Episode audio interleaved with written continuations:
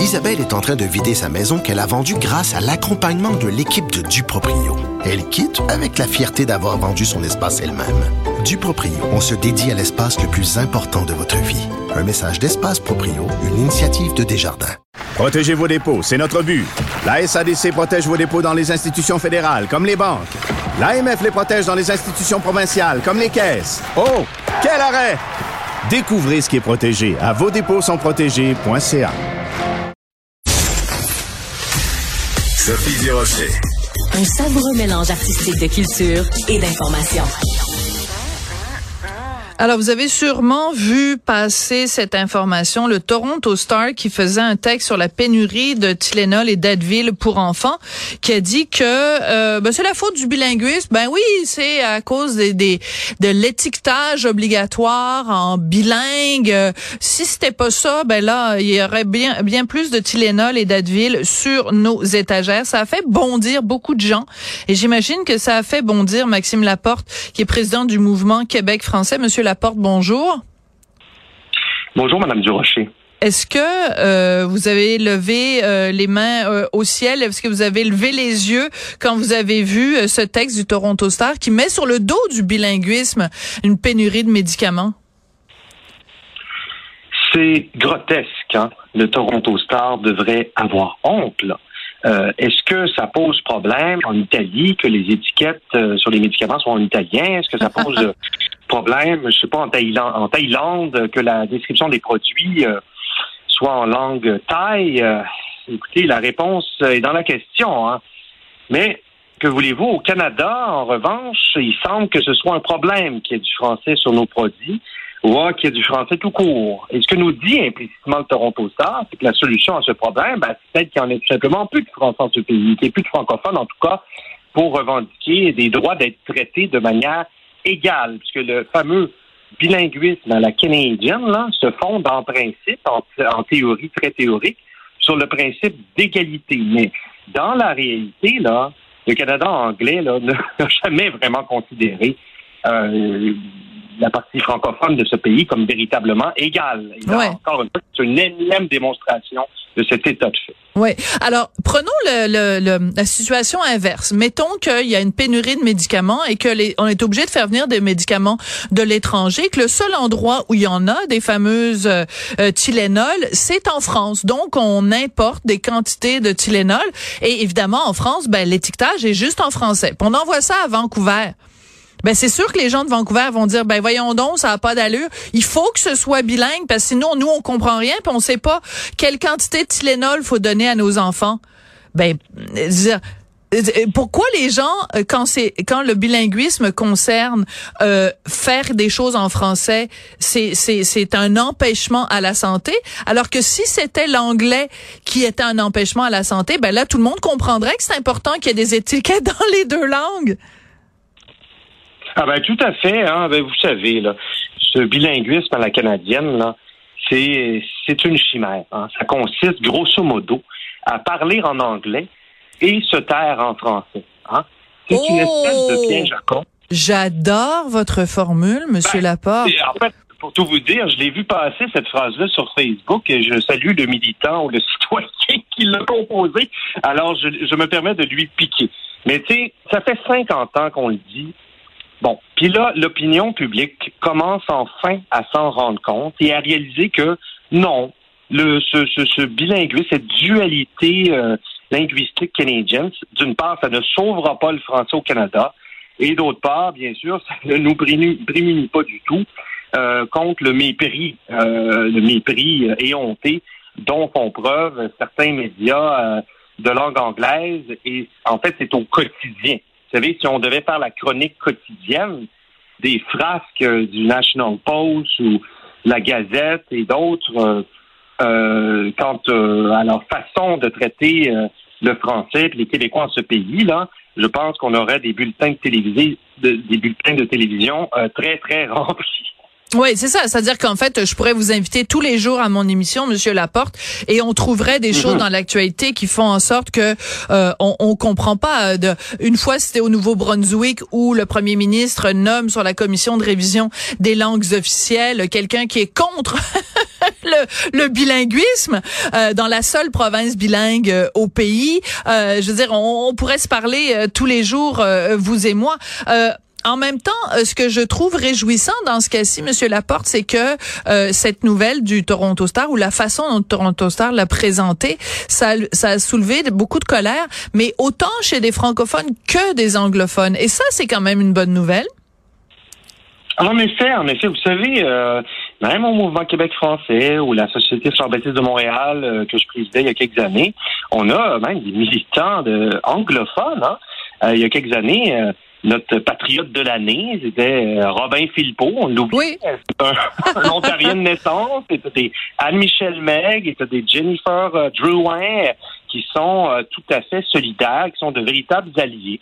Hélas, on ne peut pas vraiment dire que c'est le cas, en tout cas, d'une partie significative de de l'opinion publique euh, canadienne anglaise, en tout cas des, des élites qui euh, des faiseurs d'opinion dans les journaux euh, anglophones. Là. on se fait là on se fait traîner dans la boue au quotidien. Je pense que c'est important de le redire, puisque bon, souvent on ne fréquente pas nécessairement ces médias. Moi, je me tape une revue de presse chaque jour. Ah oui?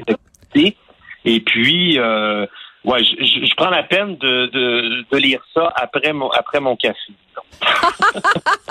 oui, en effet, ça prend un café pour être capable d'absorber ça. Monsieur Laporte, je veux pas vous laisser partir sans vous avoir parlé d'un autre dossier.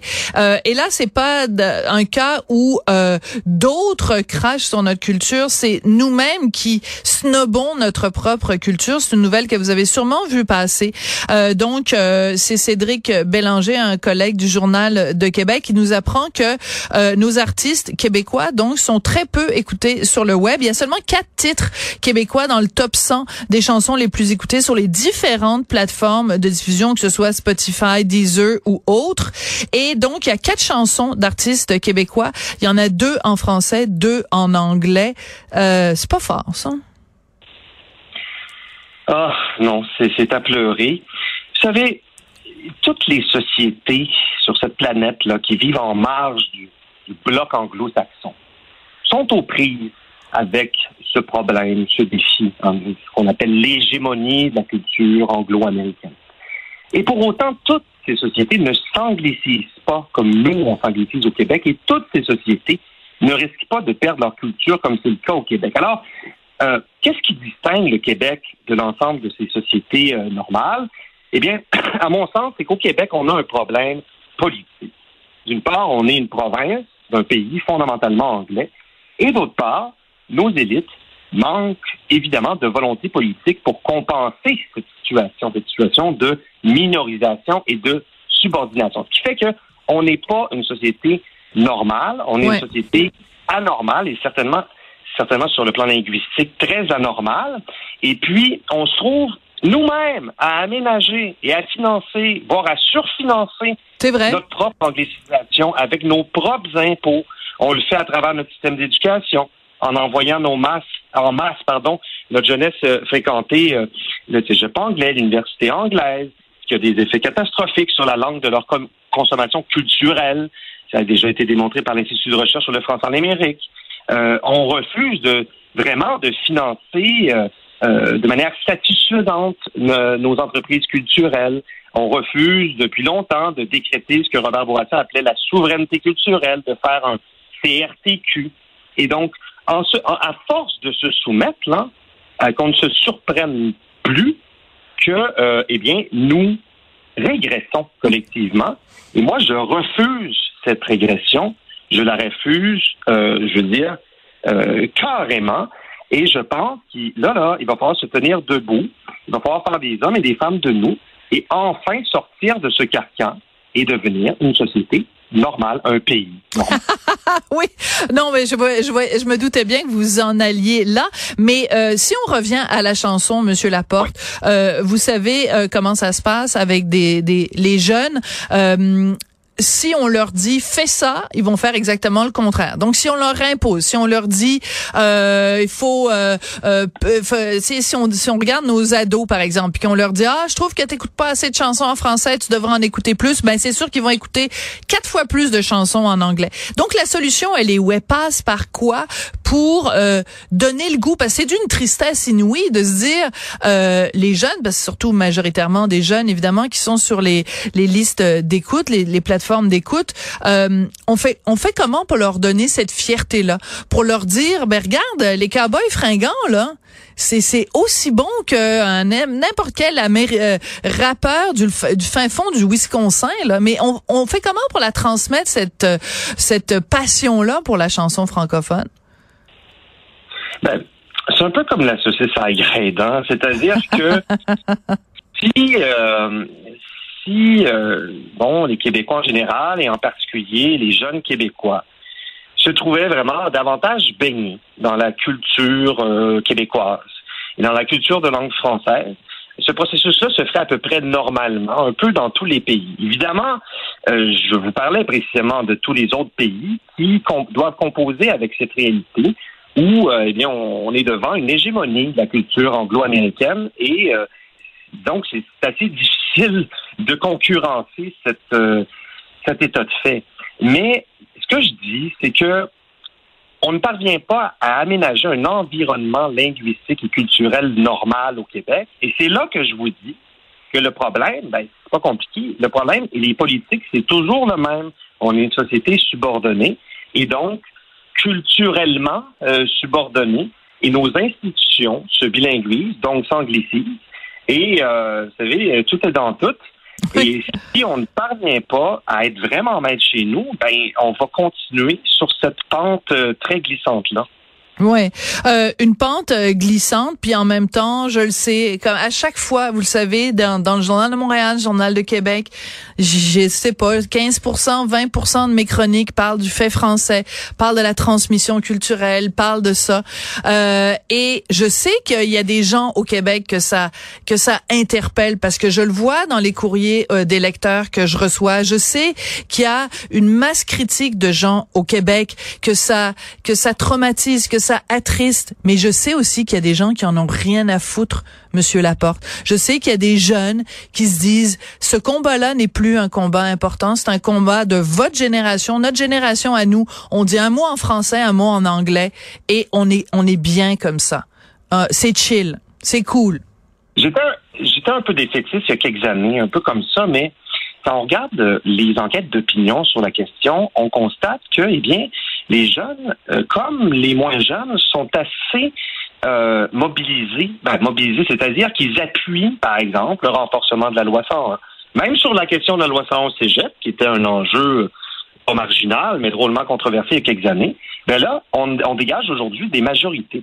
Donc, je ne suis plus défaitiste. Euh, J'entretiens un véritable espoir. Je, je sens qu'il y a une espèce de réveil collectif. Maintenant, c'est sûr que c'est pas tout, le monde. On peut pas s'attendre à ce que tout le monde soit mobilisé sur la langue. Or, euh, puis dans tous les pays, c'est un dans un pays normal, encore une fois, c'est pas tout le monde qui est mobilisé pour la culture nationale. Bon, ça c'est un peu prévisible. Mais l'important, c'est que la norme culturelle, linguistique, sur le plan collectif, institutionnel, ce soit, si vous voulez, la norme euh, franco comme en Italie, la norme, eh oui. Ben, c'est la langue italienne, la culture italienne. Le problème, c'est que la norme, de plus en plus, c'est la norme anglaise et anglicisante. Oui, et euh, que quelqu'un vienne pas me dire Montréal c'est une ville bilingue ou que le Québec c'est un, une province bilingue parce que là vraiment je vais faire de l'urticaire. Maxime Laporte, euh, ça a été euh, très rassurant, rassénérant même je dirais de vous parler aujourd'hui pour faire ce bilan-là ensemble. Maxime Laporte, vous êtes président du mouvement Québec français. Merci, thank you. Oh là là. Ah, c'est une blague, c'est une blague, Maxime. Merci, au revoir, ciao. Ciao. va- ah, ciao, ciao, bello, era un piacere come sempre. Ciao. Euh, grazie mille, grazie mille à Marianne Bessette qui était à la recherche, aussi à Charlotte Duquette qui a donné un coup de main, à Charlie Marchand qui est à la mise en onde et à la réalisation. Grazie mille à tutti, merci beaucoup et on se retrouve tout bientôt sur les ondes de Cube Radio.